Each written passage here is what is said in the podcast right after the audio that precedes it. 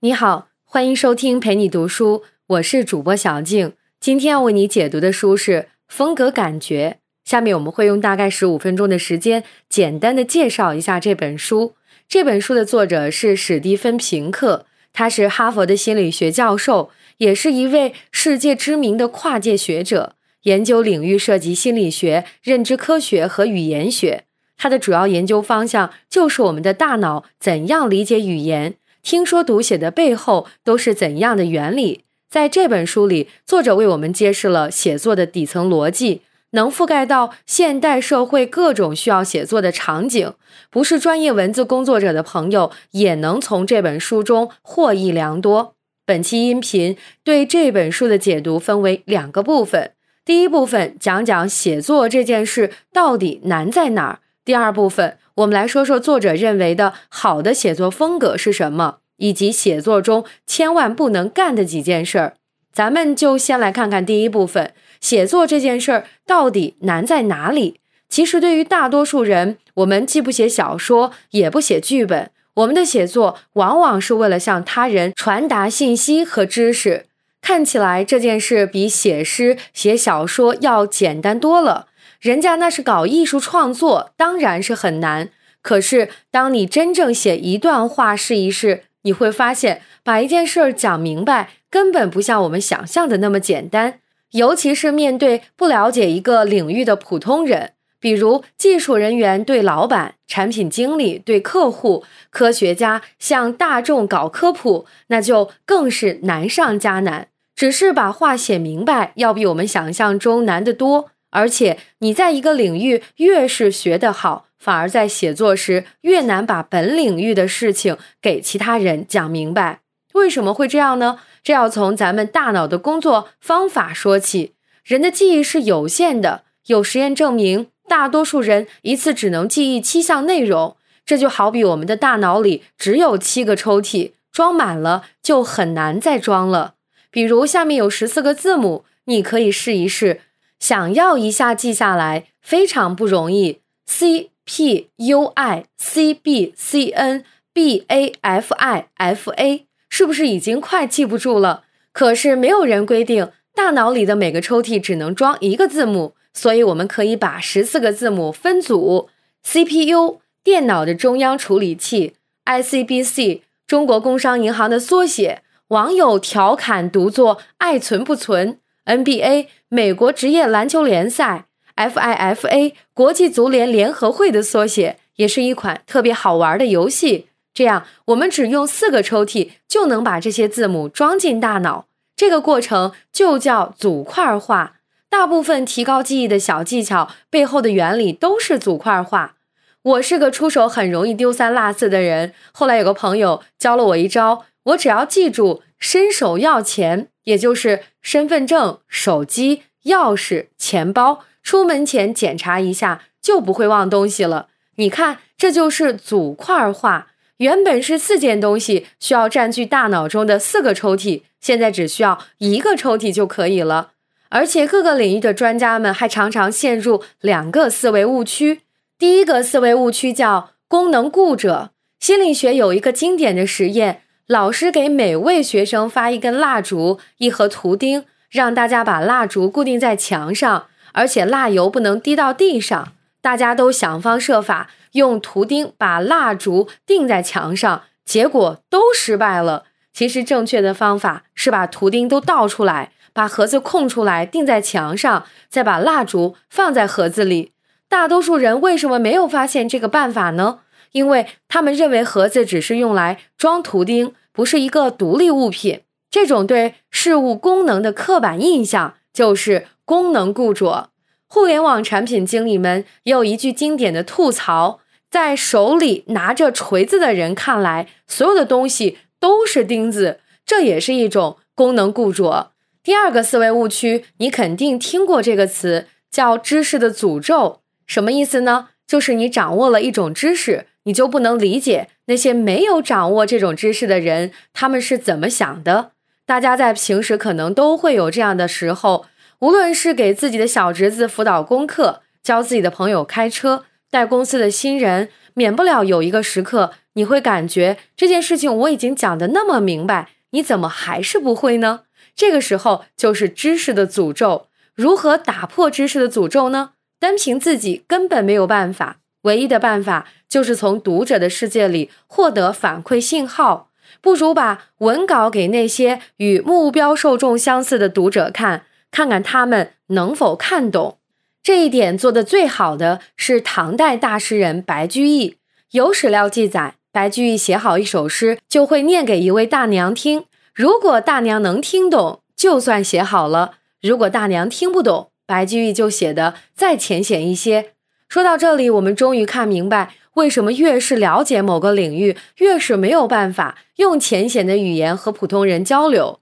因为组块化，他在学习的过程中大量使用术语、缩写、抽象概念，大大提高了自己学习还有和同行交流的效率。可是，在这个领域越久，他对于术语的功能固着也会越强。越觉得不用术语，那就没法来交流。而且因为知识的诅咒，他意识不到这些术语和抽象的概念，大众们是没法理解的。这三个问题缠在一起，就让拥有专业知识的人想给大众普及知识的时候变得难上加难。听完前面这些，你就知道，就算是传达信息和知识的写作，实际操作起来，其实也真的是很不容易。平克在这本书里就介绍了一种好用的工具，帮助我们把写作这件事变得简单。这个工具叫做古典风格。古典风格不是唯一的写作方法，却是非常好的写作方法。为什么呢？因为写作这件事是我们后天养成的，其实是反本能的，所以无论是写作还是阅读，我们都会觉得不自然。可是古典风格把写作转化成了我们做起来最自然的两件事：说与看。作者在对着读者说，读者在跟着作者看。想要理解抽象的概念，也是把它当做具体的事物一样拿给读者看。想要论证某种观点，也是把事实指给读者，读者自己就能做出判断。所以，平克在书中说。古典风格的作者必须模拟两种体验，和读者对话，向读者展示世界。那么，怎么样才能达到这样的效果呢？用词准确，每个句子表达清晰，这些当然都重要。但是，平克在这本书中强调了更重要的一点，是注意句子之间还有段落之间的连接。我们用书中的一段话当做例子。美国北方和加拿大是苍鹭生活繁育的地方，在此地过冬尤其优势。大蓝鹭主要生活在美国北部，当寒冷天气来临时，苍鹭会飞向南方。越早抵达繁育地点的苍鹭越占优势。科德角的冬季相对温和许多。这一段话每个句子都没问题，写得非常清晰。可是整段听下来，就会觉得有很多费解的地方。在此地过冬，这个此地是美国还是加拿大？前边说了苍鹭，后边又提大蓝鹭，这俩是一种生物吗？最后又冒出一个科德角，这个地方又是哪儿？这说明了一个问题：就算每个句子都写得清晰明确，但是如果句子之间的衔接没有做好，就会让文章很难懂。同样，如果段落之间的衔接没有做好，也会这样。为什么衔接非常重要？这个时候，史蒂芬·平克认知心理学家的身份就发挥效果了。因为在我们的大脑中，孤立的信息片段是没有用的。两个句子放在一块儿，读者需要发现其中的关联。如果没有关联，我们的大脑也要硬生生造出一个关联，把两个信息放在一起。还记得我们刚才聊的一个概念叫组块化吗？读者在阅读的时候。文字都在读者头脑中呈现为一个个单独的组块。阅读的过程中，每弄清楚一些关联，比如这一段的几句话是怎么联系的，读者脑中就会形成一个更大的组块。这样一个句子变成一个段落，一个段落变成一个章节。如果衔接做得不好，要么我们的大脑需要调用更多资源来处理，会让阅读更累。要么我们的大脑就会胡乱构建连接，可能会误解作者的意思。所以，想要写出一段结构井然有序的文字，作者必须把他希望表达的内容整理成干净利落的层级关系，用相同的主语形成主题链，它们使得读者从一个句子读到下一个句子时，将注意力集中在同一个主题。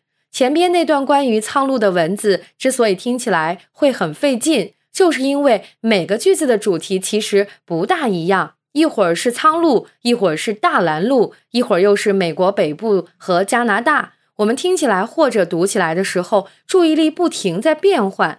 对这段文字略作处理，把主题归拢一些，马上就会变得不一样。修改前是美国北方和加拿大是苍鹭生活繁育的地方，在此地过冬尤其优势。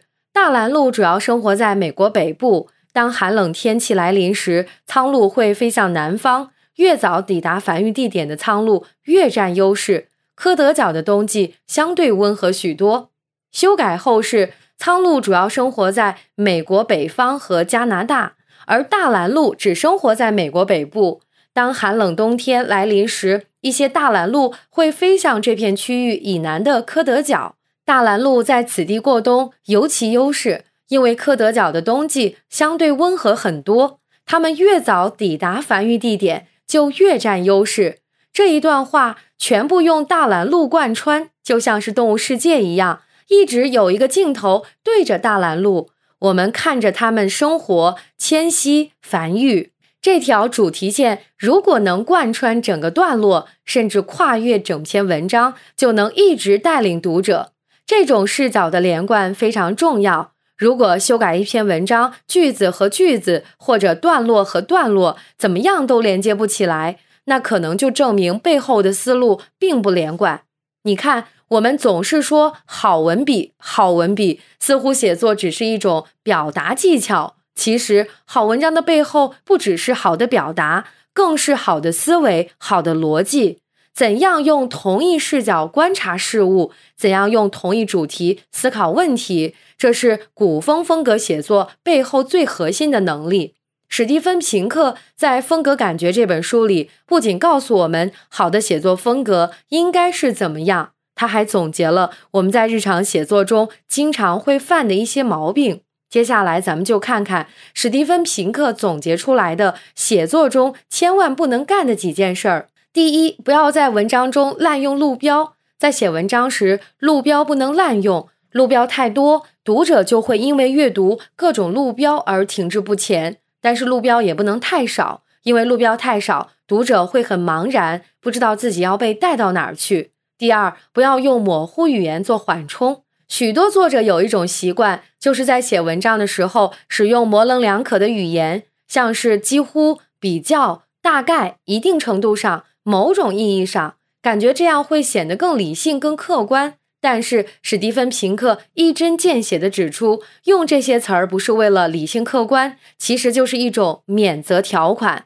这么写其实是害怕读者来挑错。写作中不要干的第三件事儿是不要使用僵尸名词。什么叫僵尸名词呢？本来可以用具体语言描述的内容，如果非要造一个抽象的词来概括。这就叫做僵尸名词，不说让别人更信任自己，偏要说提升别人对自己的可信度；不说让自己更擅长演讲，偏要说提升自己的演讲力；不说让一辆车变得更安全，偏要说提升车子的安全性、可信度、演讲力、安全性，这就是僵尸名词。以上就是风格感觉的主要内容，感谢关注，陪你读书，欢迎点赞分享。同时可以打开旁边的小铃铛，陪你读书的更新会第一时间提醒你。我是主播小静，我们下期再会。